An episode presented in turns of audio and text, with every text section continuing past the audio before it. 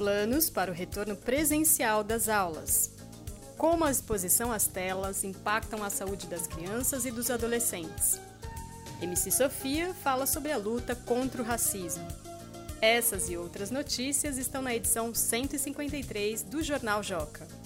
Hoje é 29 de julho de 2020 e você está ouvindo o Saiu no Joca Pro, podcast com comentários e sugestões para ajudar você, professor ou professora, a planejar com mais intencionalidade suas aulas ainda virtuais com as notícias do Joca da primeira quinzena de agosto. E nesta edição conversamos com a doutora Andréa Campagnola, médica especializada em pediatria, que vai falar sobre os riscos da exposição exagerada das crianças às telas. Eu sou Paula Tacada, sou jornalista e professora do Ensino Fundamental 1. E antes de comentarmos as notícias, a equipe do Joca, representada pela editora-chefe Maria Carolina Cristianini, preparou uma homenagem a todas nós, professoras e professores, que têm feito o possível e o impossível para manter as crianças aprendendo durante a pandemia do novo coronavírus. Nós, pais, mães, filhos, tios, avós e amigos, estamos aqui para fazer um reconhecimento. Queremos aplaudir você, professor e professora, que assim como todos nós, gosta do olho no olho, de abraço e proximidade. A pandemia nos obrigou ao distanciamento. De repente, fomos todos para casa. E as salas de aula ficaram sem vida, as carteiras vazias, os pátios silenciados. Sem as aulas presenciais, como garantir que nossos filhos, netos e sobrinhos continuem aprendendo? Ninguém estava preparado, mas vocês não desistiram. Muitos gravaram vídeos, fizeram transmissões ao vivo, criaram programas de rádio redobraram sua atenção, revisaram as técnicas pedagógicas, desafiaram a falta de tecnologia. As condições de trabalho tornaram o ensino mais desafiador, ou até mesmo inviável. Mas, com criatividade e dignidade, vocês têm dado apoio emocional a pais, mães, alunas e alunos que vivem a angústia das aulas interrompidas diante das desigualdades e disparidades do nosso país, vocês têm arregaçado as mangas e se virado como podem. Há muito trabalho pela frente, que envolve também toda a comunidade escolar, da merendeira ao inspetor, do porteiro à coordenadora. Esse é um desafio coletivo. Agora é nossa vez de dizer a todos vocês: muito obrigada. Muito obrigada muito obrigada. Nossas crianças e adolescentes são o futuro do nosso país. Sabemos mais do que nunca que garantir uma educação de qualidade para todo mundo é preciso. Por isso, estamos aqui para reconhecer e valorizar vocês, nossas professoras e professores. E começamos com um gesto: o nosso aplauso.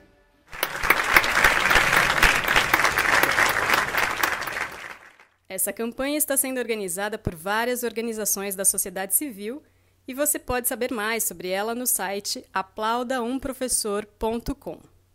Vamos às notícias. Brasil! Diversos estados começaram a se planejar para reabrir as escolas. A discussão, porém, é muito polêmica. Por um lado, há quem defenda que a pandemia está mais controlada, o que permitiria o retorno com medidas de segurança. Por outro lado, há quem afirme ser cedo para isso, pois haveria mais chances de alunos e funcionários se contaminarem nas escolas do que ficando em casa. O Joca procurou pelas entidades responsáveis pela educação, tanto nas escolas públicas quanto nas escolas privadas, e fez um levantamento completo da situação em cada estado. Confira todas essas informações na página 3. Ainda na seção Brasil, uma reportagem feita pelo editor Felipe Sali aborda o impacto das tecnologias e da exposição das crianças e dos adolescentes às telas. E esse texto pode ser um bom ponto de partida para ouvir os seus alunos. Quantas horas eles têm ficado no celular, tablet ou computador? Estão conseguindo estudar dessa forma? De que maneira se distraem usando a tecnologia? Quanto tempo ficam jogando? Assistem desenhos? Quais? Como se sentem com tudo isso? E é sobre isso também que a gente vai conversar com a doutora Andréia Campagnola daqui a pouquinho.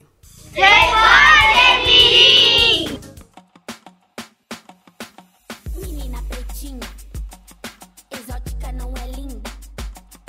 Você não é bonitinha. Você é uma rainha. Menina pretinha.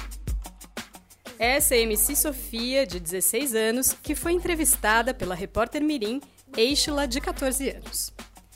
A cantora encontrou na música uma forma de se manifestar contra o racismo e ainda inspirar outras garotas negras. Nesta entrevista, ela contou um pouco de sua trajetória e comentou as manifestações antirracismo pelo mundo.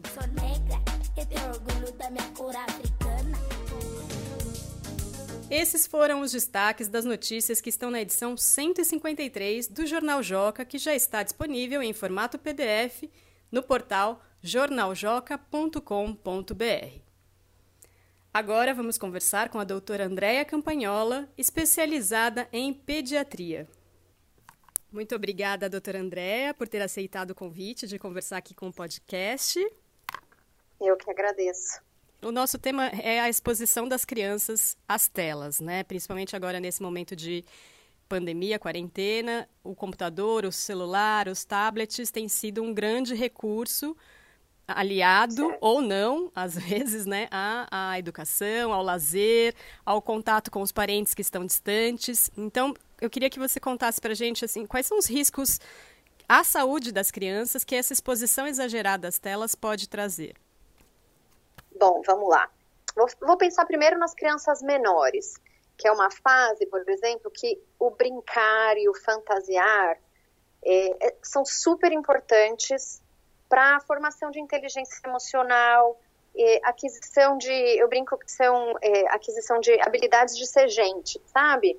De interação com as outras crianças, né, interpessoais e tal. A partir do momento que eu coloco na frente de uma tela, é, por mais que a gente ache que o conteúdo, né, um desenho que ensina inglês, que ensina as cores, é um aprendizado completamente passivo, é uma brincadeira que a criança não precisa fazer absolutamente nada. Ela não precisa fantasiar, ela não precisa resolver conflito. É, então, não é uma coisa que gere muita, muito ganho né, no desenvolvimento pessoal de um ser humano, né? Que uma criança de 3, 4 anos é um ser humano em formação. A gente valoriza muito o intelectual e, e olha muito para esse lado, mas tem essa outra questão do livre brincar, que a gente perde quando a gente coloca na frente de um desenho pronto. Certo. Outras coisas que são mais óbvias, por exemplo, o corpinho fica completamente parado quando eu estou assistindo televisão. Uhum. Então, a gente que já vive em apartamento, né, sem acesso a áreas. Agora na quarentena isso está pior, mas antes a gente já tem um estilo de vida confinado. Uhum. As crianças já têm uma tendência ao sedentarismo. Já vivemos uma epidemia de obesidade. A partir do momento que ela fica 3, 4, 5 horas na frente de uma tela, esse corpo está parado. E acho que todo mundo está percebendo na quarentena que o corpo ele se acostuma a ficar parado, Uhum. fica cada vez mais preguiçoso. Então também é é uma questão aí. É, outra coisa, socialização, né? Essa também é bastante óbvia. A gente vê adolescentes, existe um termo que é autismo virtual. De tanto que as crianças. Porque eu não tenho conflito quando eu tô na tela. Aham. Né? Eu não preciso lidar com gente, resolver questões. Eu posso Então acaba desligar, ficando muito. né, e resolve, né? É isso, não tem nada ali. Então é muito, é muito mais agradável, né? A, a gente, nosso cérebro é da lei do mínimo esforço. Uhum. Então se eu tô ali num mundo fantasioso, maravilhoso, que tudo se resolve, eu começo a me distanciar cada vez mais do mundo real. Então a questão de socialização também é uma, uma perda muito significativa. A gente pode ter atraso de linguagem em crianças menores. Ah, tem a alteração visual também. Isso, inclusive, para nós adultos, já é Uhum. constatado Uhum. que a nossa sociedade tem um aumento de miopia pelo excesso de luz artificial. Então, temos isso também. A gente já vai isso cada vez mais cedo agora. E as telas eh, são extremamente viciantes. A gente é viciado em celular. Uhum. Né? Eu, eu sempre falo isso para os pais também. Não adianta você controlar o tempo de tela do seu filho e ficar atormentando ele se você não sai do celular, se você não senta para ler um livro, se você não senta no chão para brincar. Então, a gente é exemplo também. As crianças estão crescendo nessa sociedade viciada em tecnologia. Na notinha que está nessa edição do Joca, na sessão em pauta, é, tem um, um, uma observação que é da Sociedade Brasileira de Pediatria, que publicou em fevereiro uma tabela e sugere que para uma criança entre 6 e 10 anos, 3 horas por dia de exposição às telas er, seria uma, uma medida razoável. O que, que você pode comentar sobre esse tempo? Ó, por que, que a gente precisou chegar a uma tabela de recomendação? Né? Porque a gente estava fazendo um uso indiscriminado. E eu sempre falo para os pais que eu acompanho, é, coloquem, não precisa ser rígido, mas coloquem regras, façam combinados para tudo, né? Para guloseima, para tela, para, enfim, que vocês precisarem regular em casa, porque isso vira uma referência para a gente. Se a gente não tem referência, é muito fácil da gente se perder e vai um dia atrás do outro, e quando a gente viu, já está o dia inteiro na televisão. Então, uhum. essa tabela veio para isso, mas também para a gente não cair num outro extremo da tecnofobia, porque é uma geração que está inserida nesse contexto tecnológico. Uhum. E, e, assim, não dá para a gente negligenciar isso. Não vamos também viver numa bolha. Mas é, é, é mais uma referência de horas para a gente tentar encontrar um equilíbrio, para a gente ter essa referência e não se perder no dia a dia. Eu vejo dessa maneira. Isso vale também para esse equilíbrio entre as horas de estudo nas telas e de lazer nas telas. Pois é, isso não está muito especificado. E agora, por exemplo, na quarentena, a gente tem uso das telas para videochamada, uhum. é, que é uma coisa, inclusive, que a Academia Americana, para crianças até 18 meses, ela abre uma exceção, que a recomendação é zero tela, né? Até Sim. dois anos. Sim. Mas videochamadas, ok. Porque as pessoas estão distantes, né? As famílias são muito fragmentadas já. Então, videochamada, eu não acho que deva entrar. Vai entrar, vai, você vai ter que achar um equilíbrio aí. Uhum. Porque tem uma interação, tá vendo alguém é, conhecido, amado, né, tá, que está fazendo falta. A questão também do online, do, do, da, do ensino à distância, né, do EAD. É muito difícil entrar nessa conta, porque depois a criança vai cobrar isso. Poxa, mas a tela é só para eu fazer aula? Uhum. Não era assim antes. Uhum. Agora a gente está vivendo uma situação completamente diferente. E, e, que também as regras com relação às telas estão sendo afrouxadas porque a gente está com menos recursos. O que eu falo para os pais é não dá para a tela ser o único recurso dentro da sua casa. Sim. Porque senão a gente vai se perder nisso. Mas eu também não sei, Paula, se a gente vai conseguir seguir essa tabela assim a ferro e fogo agora na quarentena. Uhum. Talvez a gente precise rever um pouco, né? Vai respirar fundo, liberar em alguns momentos e depois vai ser trabalhoso para voltar atrás. Não vamos achar que vai ser super tranquilo porque eles viciam e a gente também se acomoda que eu, eu não sei se dá para a gente contabilizar a videochamada e EAD. Uhum. Não sei se é justo também com as tá. crianças e com os pais, porque senão fica uma coisa muito rígida. Né? É, certo. Para a gente terminar, então, Andréa, que dicas mais práticas assim você pode dar para as professoras, para as mães e para os pais que estão trabalhando com isso e que estão também lidando com os filhos em casa com isso? Bom, eu vou começar pelos pais, Paula é, o que eu já falei, que é não, não tenha a tela como único recurso para você conseguir fazer suas coisas. Uhum. Porque senão a gente né, vai ficar muito acomodado e não vai conseguir tirar as crianças desse lugar. E outra dica que é fundamental, eu acho, não associem tela com refeição, com hora de alimentação. Uhum. E também com horário de dormir, tomar cuidado, porque quanto mais tarde essa tela vai, é muito estimulante para o cérebro. Uhum. Né? Tem, tem essa questão ainda que eu não falei lá nas, nas consequências, mas se a velocidade de informação já é tão rápida para nós adultos, imagina para um cérebro informação. Uhum. É uma coisa, um acesso extremamente ansiogênico. Isso estimula e as crianças precisam relaxar para dormir. Então, pode dar distúrbio de sono assim a rodo. Uhum. Então, essas são regras bem pontuais e práticas para a gente tentar passar por esse período. Com relação ao EAD, eu tenho visto estresse dos dois lados, né? Tanto de quem é professor quanto de quem é pai e mãe.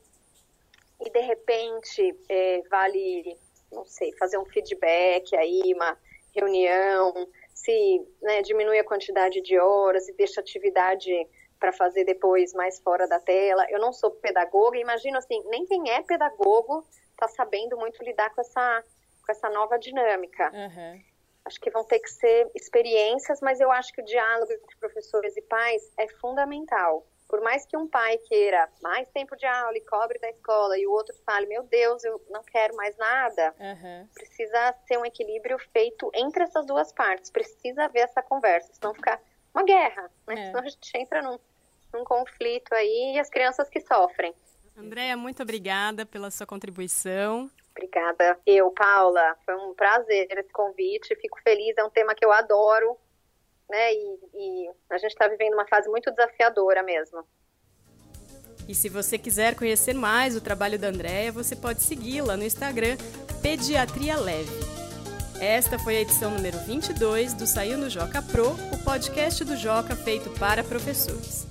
Mande seus comentários e sugestões para o e-mail saiunojocapro@magiadeler.com.br. Mais uma salva de palmas a todos nós, professores, e até a próxima quinzena.